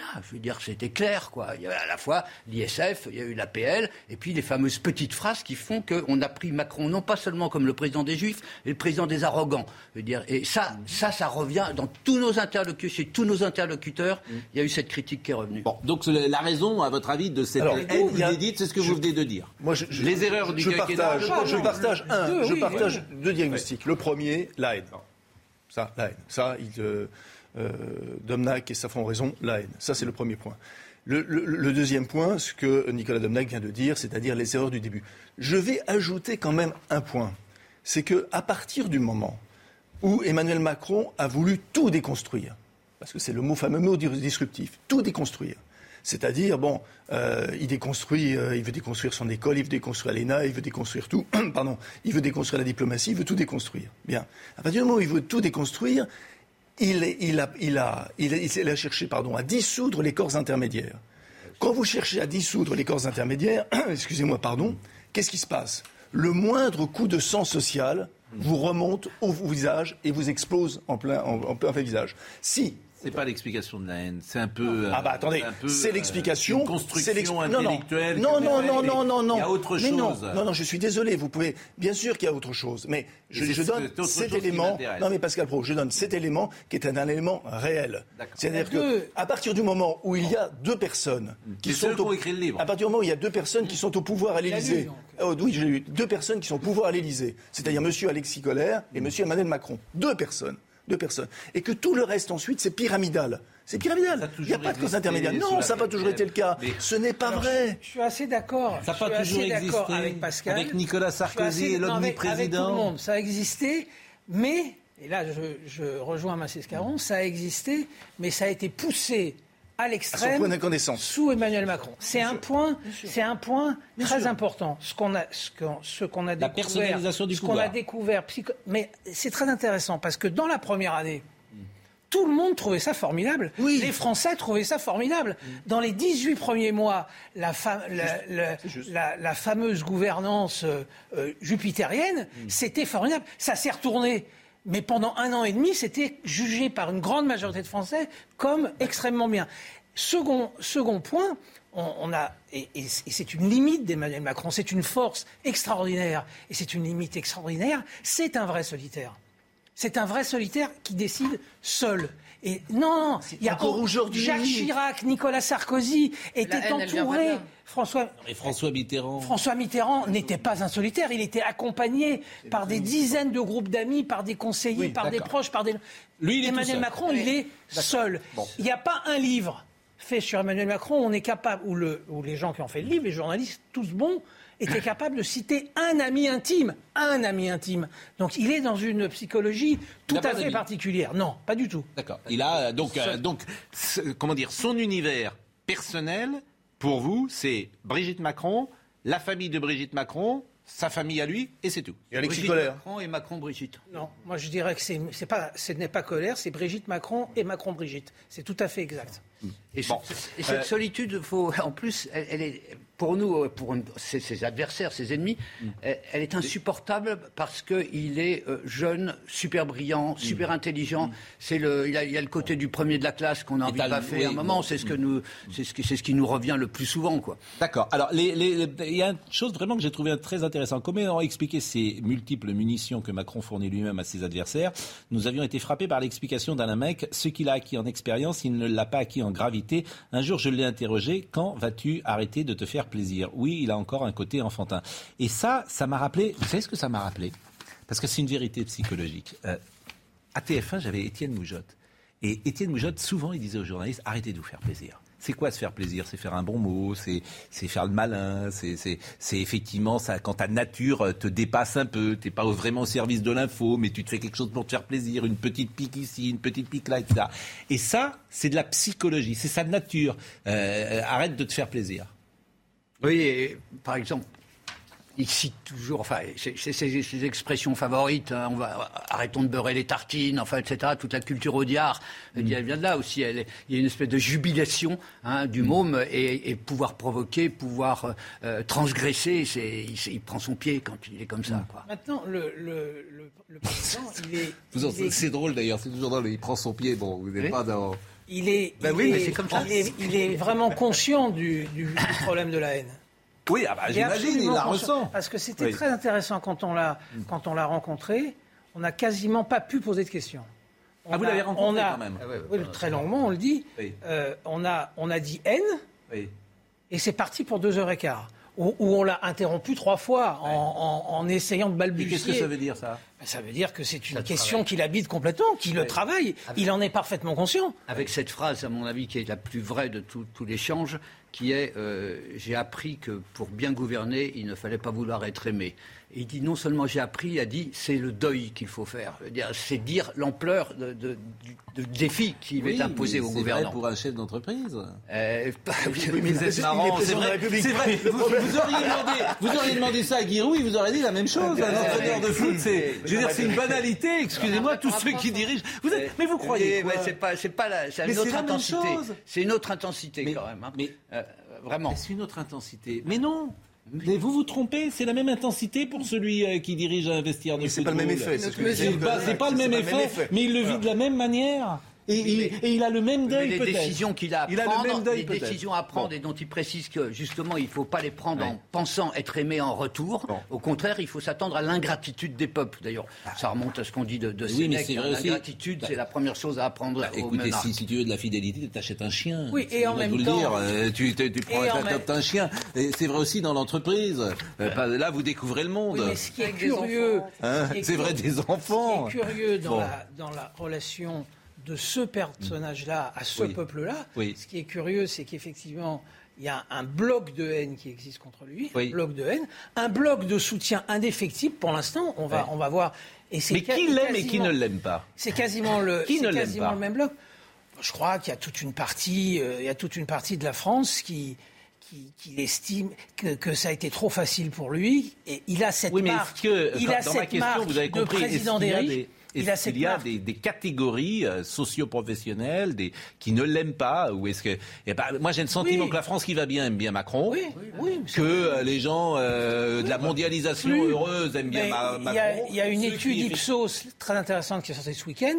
Plus on s'éloigne des centres-villes, moins, moins on aime Macron. oui. Voilà. Et Ça me semble clair. hein. Mais alors, bon, sur Raoul, pourquoi vous êtes si désagréable avec euh, Raoul? Franchement, Emmanuel Macron en personne s'en allait en grand équipage baiser la babouche du match de Marseille. Bon, déjà, la, la couleur de l'émission. Bon, vous l'avez écouté, Didier Raoult, hier, euh, sur Hanouna? Moi, Franchement- moi, moi, je ne veux pas rentrer dans ce. Ah oui, bah, vous devriez l'écouter, parce que c'était Je intéressant. considère que c'est un escroc scientifique et point, et je n'ai pas de compétences. Vous avez la compétence- ah, Non, vous avez du pas la tout. compétence, mais c'est un escroc. Mais, mais comme. Pascal est devenu le premier ép- épidémiologue Oui, il a- il a- de il a France, passé son je peux diplôme parfaitement donner mon avis aussi. hein. chef. Il, est, il est aussi peu savant. Il est aussi Non, mais peu savant non. que moi, donc c'est Alors, pas grave. Mais non, mais on Alors, peut- on peut tous s'entendre. répondre. Mais non, Ok, mais c'est pas grave. moi, je Bon, Didier dire au lieu qu'on de n'a se contenter. Oui, allez-y, je veux dire on peut peut-être tous s'entendre pour dire qu'on n'a pas les compétences pour qualifier Raoul d'escroc, ce que vous avez pourtant fait. Non, mais comme il est qualifié de génie, par ailleurs, euh, Didier Raoult, au lieu de se contenter de le recevoir à l'instar d'autres aventuriers à l'Elysée, celui-là s'autoproclamait le Mozart de l'épidémiologie. Je suis pas sûr qu'il ait jamais dit ça. Si, si, si. Ah, si. il Pardon, dit il a même dit qu'il était le Mbappé. Attendez. euh, C'est ce qu'il a dit. Bah oui, il veut dire, il Non, avait il la tête dit. comme un ballon. Il a dit. euh, Bon, bon, Et, et euh, excipait euh, de sa supériorité scientifique sur la base des likes et des clics recueillis sur Internet. Ce personnage narcissique ne voyait jamais un patient et prétendait soigner euh, quand ses collègues qu'il méprisait ouvertement laissaient, euh, selon lui, mourir les malades. Il voit jamais un patient, Didier. Non, non, c'est pas son métier. On rêvait d'espoir avec lui, mais son remède miracle, l'hydroxychloroquine, s'avérait inopérant et mal testé. Ses prophéties, ce ne sera pas grave, il n'y aura pas de deuxième vague, etc. Vous pourriez dire de tout le monde, hein, franchement, étaient démentis pour la plupart. Et c'est ce tartarin que le chef de l'État allait saluer avec la bonne mère, comme s'il fallait consacrer le temps des battleurs. Parfait comme. euh, Parfait, la 15 formule. bien parfaite, parfaite les Bien écrit. C'est pas moi qui les ai écrites, parfaites. Bien écrit, mais bon, euh, je veux dire un peu. Sur le fond. C'était une, alors, c'était une erreur. vous m'avez Attendez, Pascal Pau, c'était une erreur d'aller là-bas. Alors qu'il avait un erreur. conseil scientifique autour de lui, il va à Marseille, je veux dire, s'incliner euh, devant quelqu'un qui est contesté par la dite con. D'accord, mais puisque j'imagine que vous vérifiez quand vous faites euh, quelque chose, vous appelez les gens, etc. Vous faites un travail de journaliste. Ça nous arrive, oui. Bon, puisque, bon, puisque, jamais, je vérifie jamais, vous savez bien, moi je suis, je dis ce qui me passe par la tête. Bon, mais puisque vous parlez de moi dans le bouquin et que vous m'avez attaqué d'une manière un peu saugrenue euh, tout de suite, ou en tout cas, bon, vous dites que, euh, alors Pro est cajolé par certains conseillers de l'Élysée en dépit de ses débordements, il est même reçu en majesté à Matignon. Vous avez, vous m'avez appelé pour vérifier ça? Euh, je sais pas si. Eh ben, vous m'avez pas appelé. J'ai j'ai jamais été reçu en majesté à Matignon. Vous m'avez pas appelé. alors? Comment Vous le regrettez Mais, parce que- non, mais si vous avez fait le bouquin comme vous m'avez traité moi, je me dis que je, je, je- vous m'avez pas appelé, la- vous m'avez pas la- vérifié. J'ai La première franchement partie de la phrase, vous la contestez pas. Que quoi Sur les, sur les proches de Macron avec qui vous avez des Cajolé mais, mais ils cajolent toute la presse. Savez, attends, c'est- attends, leur job. tout. Ils cajolent tous les gens. Mais, ils cajolent- mais ils écoutent Pas tout. du tout. c'est cajolent- une bonne pirouette, mais c'est quand Il y a même une, abusé il ce y a que vous une êtes en train vraie, de faire. il y a une vraie, un- une vraie discussion et un vrai désaccord. Et c'est Ouais. très intéressant maintenant. Avec tout ce qu'on me dit le matin sur Macron et l'Élysée, il y a quoi, je peux vous dire que s'ils nous une- Il y a cajolent, euh, une vraie divergence à l'Élysée entre les conseillers de Macron sur la façon dont il faut traiter ou pas cette chaîne. C'est Oui. un vrai débat politique qui existe à l'Élysée. Vous ne pouvez pas le contester. Ah, je- je- oui, alors il Voilà. y a des ministres qui viennent, des ministres qui viennent pas. Je vous parle de l'Élysée en l'occurrence. mais la question Bon. initiale, c'était est-ce que Pascal Pro est reçu en majesté à Matignon, Oui. si vous Non, mais euh, vous m'avez même pas appelé. Non, non. Bon, et je peux vous dire que j'ai pas, c'était pas en, en majesté. Je pense pas qu'on vous inventé. avez été reçu. Mais tous les journalistes, Ah bah voilà, bah c'est parfait. ils sont Bah voilà, je croyais qu'on avait écrit quelque chose majesté. de faux. Ah bah ça, Oui, c'est un qu'on avait jugement de écrit valeur, c'est autre chose. Ah. Je croyais qu'on avait écrit quelque chose oui, de non, faux. Mais ça, c'est juste. J'ai pas été Ah. reçu d'ailleurs, c'est pas Ah bah le- voilà, chacun a c'est été reçu. on est bien, donc on n'a pas écrit on n'a pas écrit une bêtise, d'accord. Ah, mais mais La majesté, c'est un jugement. Bon. D'un coup. Je sais pas, moi, non, pas tous les journalistes. Bah, si vous demandez à aller à non, Matignon, vous allez à Matignon. non. Non, non. Mais enfin. Mais, mais vous le savez bien, vous, mais vous n'êtes pas allé à Matignon? Moi, oui. Bon, bah alors. En majesté ou pas Pas en majesté. Bah non, pas en majesté. Donc vous êtes allé avec. Moi, je suis allé avec une chaise à porteur. Voilà, ils m'ont pris ici et puis Ouais, ils ont couru dans Paris et puis ils ont. Il y avait un aboyeur. il y avait un aboyeur. Vous avez été reçu, c'est le principal. Ne faites, ah, ne faites pas bon. de numéro, Pascal Pro. Bah, Vous savez arrêtez. très bien ce que Bon. c'est que quand on vous fait, veut vous faire guili-guili et puis. Ah bah, je euh, peux vous dire qu'ils m'ont pas fait guili guili euh, bah, Bon, c'est pas ce qu'ils nous disent en tout cas. Est-ce que vous les croyez Bah écoute, Ah, Vous êtes les seuls en France qui croient Matignon. Non, pas du tout. croit à rien, on rapporte. Bon, euh, comment dire euh, Comment vous voyez les choses maintenant Alors, s'il y a de la haine, euh, si vous, vous- parce que vous êtes des journalistes politiques, donc vous avez forcément une intuition sur ce qui peut se passer, où vous allez prolonger les courbes. D'abord, il va se présenter. Bon, il, il a intérêt à se présenter le plus tard possible, selon vous, ou euh, ces prochains jours? Non, Moi, je pense que, de toute façon, il y a une, il y a une limite avant laquelle il ne se présentera pas, c'est le 2 février. Ça, c'est une évidence absolue. Il va attendre que les mesures, euh, les mesures libérales arrivent. Donc, ça, c'est la première chose. Ensuite, tel, tel qu'on connaît maintenant son caractère, je crois assez bien, lui, il a très, très, très envie d'aller à la castagne le plus rapidement possible parce qu'il est convaincu qu'il est bien meilleur que les autres. C'est possible d'ailleurs. Il ne veut pas Donc- faire de débat. Donc Ils ça le va. sont- ils le le, sont tous. le débat, non. Tout le monde est convaincu. Non. Nicolas Sarkozy devait être convaincu qu'il était meilleur que les autres. Ah, Nicolas Sarkozy était convaincu. Ah, François Mais, Mitterrand. euh, Sur les débats, Giscard. sur les débats, c'est plus compliqué. Sur les débats, c'est- Hollande. sur les débats, c'est plus compliqué que ça parce qu'il il euh, Hollande, il était convaincu à un moment qu'il était moins bon que les autres puisqu'il s'est retiré. Donc on est dans une logique totalement différente. Euh, pour les débats, euh, il faudrait qu'il soit complètement barjot, mais barjot pour, ac- pour accepter un, un- un- un débat de premier tour à 1 contre 6. ce massacre, c'est absolument absurde. La seule hypothèse, Charlotte Donalas, la seule hypothèse, c'est que peut-être il accepte des débats à un contre un. D'accord. Ça, Bon. oui. à votre avis, il a intérêt à se présenter euh, rapide ou pas pardon. 33 jours, François Mitterrand, avant le premier tour. La, la- la date limite, c'est le 4 mars. Après, il peut plus, hein, parce que le 4 mars, les, des- la, La candidature. question, à mon avis, c'est moins celle de la date que celle du message qu'il va faire euh, parvenir aux Français. Autrement dit, est-ce qu'il est capable de renouer les fils du récit perdu, rompu euh, sur la confiance, sur la bienveillance, sur l'optimisme, euh, Sur le projet, la modernité, euh, sur comment, sur l'imaginaire français. Et votre avis? Moi, je crois qu'il en est capable, mais qu'il va falloir qu'il aille le- se sortir les tripes et, et le cervelet pour euh, y parvenir, parce que la rupture, elle est profonde quand même. Mm. Donc, euh, pour articuler ce projet-là, parce que jusqu'à présent, il y a hélas que Zemmour qui parle à l'imaginaire français de manière la plus restrictive, Mélenchon la plus rétrograde. Mélenchon, d'une certaine façon. la- à peine. Comment mais a- ailleurs, c'est dire c'est c'est ça le désert de cette Mm. présidentielle, c'est je veux dire de ne pas articuler un projet pour le pays qui soit pas un rabougrissement Valérie Pécresse terrible. Non, mais disons les choses. Rigolez. Vous, vous- Pourquoi vous dites je Parce que pour l'instant, Valérie Pécresse, c'est l'album Panini de la droite. C'est-à-dire, elle se colle des étiquettes, Sarkozy, Fillon, euh, etc. Mais on ne sait pas qui elle est, Ciotti, euh, ça change tous les jours. C'est le seul. Qui est-elle? C'est le seul vrai problème en réalité. Il sera en danger. Il sera en danger, mais euh, les, les analystes politiques le disent depuis des mois. S'il y a un bon candidat euh, droite, centre droit, c'est tout. Là, il peut être en danger éventuellement. Ah, David, si je vous écoute, il y de en a pas. C'est le boulot de Valérie Pécresse. Moi, pour l'instant, je suis sidéré. J'étais absolument convaincu qu'après son élection à la, à, à la primaire, elle allait exploser, elle allait sortir, elle allait être la chef. Pour le moment, pour le moment, c'est pas le cas. Pour le moment, je la trouve. Et pour moi, c'est un grand problème démocratique. Il faut absolument qu'il y ait un second tour, euh, Emmanuel Macron contre Valérie Pécresse. Pour, de mon point de vue, c'est la démocratie. ce- ce Ben, la démocratie.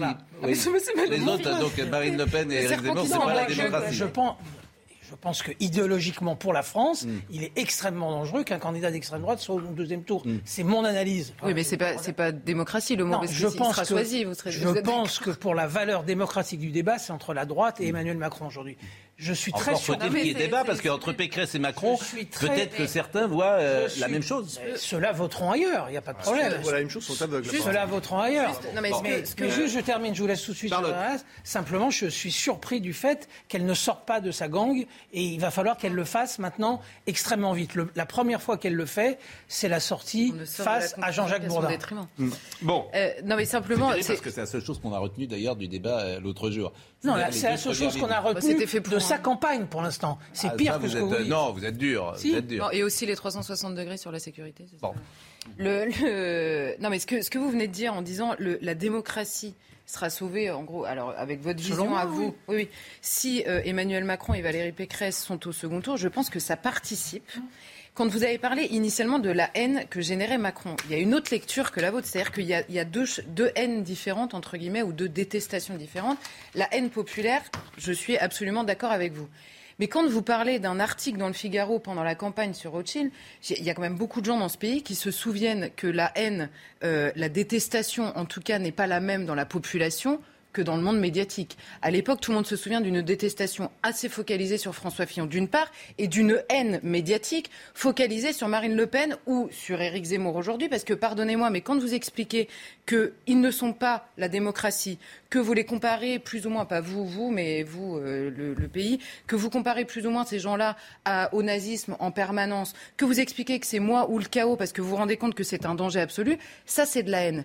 La haine, elle est différente dans le on va dire, le, le- les élites politiques et médiatiques et dans la population. Or, qu'est-ce qui arrive à Emmanuel Macron? Je ne pense pas que ce soit personnel. Je pense qu'il se trouve que depuis cinq ans, toutes les crises de ce pays depuis 40 ans sont payées par Emmanuel Macron. C'est peut-être très injuste pour lui, mais c'est comme ça. La crise des Gilets jaunes, elle ne vient pas d'Emmanuel Macron. C'est 40 ans d'exaspération.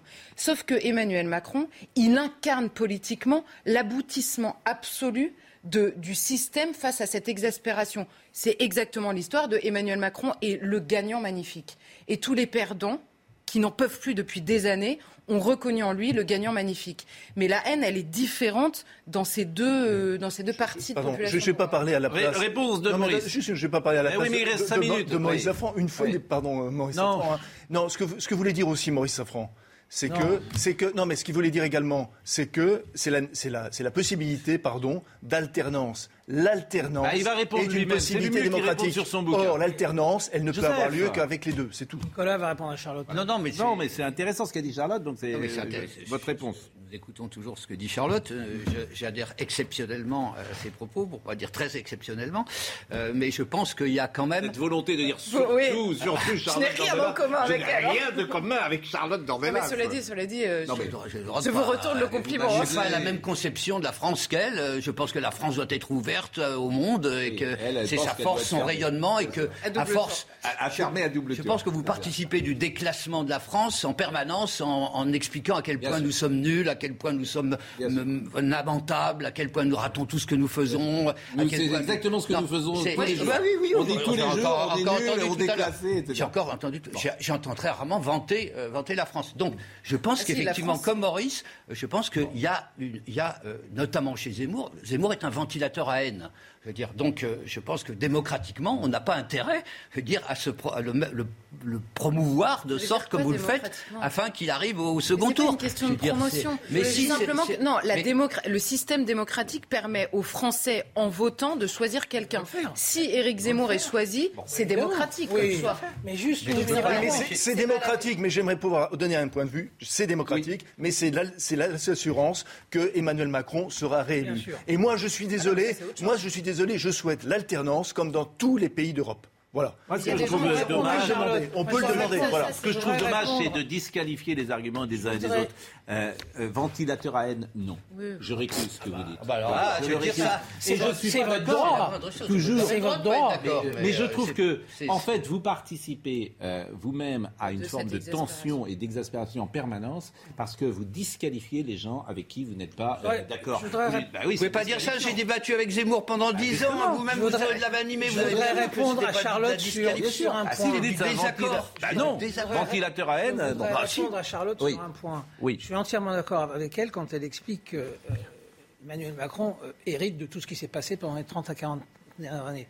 Contrairement à ce que vous dites, euh, il faut avoir une lecture exacte de la campagne de, de 2017. Les élites médiatico-politiques, elles n'étaient pas si sympathiques que ça avec Emmanuel Macron. Loin de là, loin de là. Il y a, la, la plupart des journalistes politiques considéraient que c'était un voleur, qu'il n'avait pas à être là, qu'il n'avait pas milité, qu'il n'avait pas distribué Ça de tracts, qu'il n'avait pas Ah, été élu, etc. Ça ne m'a pas frappé. Mais si, la- Ça ne la- m'a pas frappé. les, les grands journaux, relisez Le Monde, relisez Le Figaro, relisez Libération, ils étaient loin, Ça, au loin d'être dans le soutien à Emmanuel Au Macron. début, oui, parce qu'ils l'ont pas vu venir. Ils l'ont pas vu venir. Il n'était pas légitime, c'était un intrus jusqu'au bout. Alors effectivement, quand dans les c'est sondages, quand après François Bayrou, Quand tu fais la une de Paris Match, euh, quand 3 ou après- La 4 fameuse ou 5 Libé, fois de faites ce rang, que t'es vous pas voulez, un mais intrus. votez le ralliement de François Bayrou, ça a changé effectivement, mais les, les, Bon. les élites C'est bientôt fini. n'étaient pas pour Macron. Hélas, c'est fini, c'est dommage, vous devriez venir plus souvent. Mais où vous êtes aujourd'hui On travaille chez un concurrent, mais c'est bon pas, ça va très bien. oui, on Ah bon, bah Ça va alors, très bien. franchement. Bon, on salue le concurrent, alors, parce qu'on est gentil. Euh, Nicolas Deménac, Maurice Safran. Euh, c'est vrai que j'ai animé une émission avec vous Mais oui, Hein, euh, Je me souviens. euh, alors, oui, parce dit- que vous connaissez bien le football, mais pas que, enfin comme Maurice, quoi. Enfin, Voilà. Alors, Macron, pourquoi tant de haine Mais euh, elle a duré peu de temps, malheureusement, cette émission. Elle avait été arrêtée, je me souviens. Macron, Ouais. pourquoi tant de haine?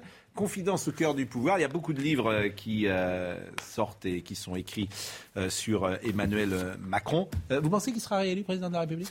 Bah, pour Oui, l'instant, dites-nous. compte tenu de la concurrence, pensez la concurrence, assez facilement. Assez facilement. Sauf, D'accord. sauf, Allez, c'est fini. Sauf s'il s'effondre dans la campagne. Ah oui, ah, sauf s'il est battu, quoi. Non, non, sauf Si s'il vous pensez qu'il va gagner, oui, Non, sauf s'il- sauf s'il ne fait pas une bonne campagne. Sauf s'il ne Ah, fait pas une bonne campagne. Bon, en tout cas, c'était un plaisir. Arthur Muriot était euh, évidemment avec nous aujourd'hui. Merci à Audrey Missiraka. Merci à Timour qui était au son. Merci à Rémi qui était à la vision. Et puis Marine Lançon, sans qui cette émission ne serait pas évidemment ce qu'elle est. Marine, bien évidemment, que je salue qui me parle à l'oreillette en même temps que je rends l'antenne. Monsieur, bonsoir. Et rendez-vous avec Jean-Marc Morandini dans une seconde.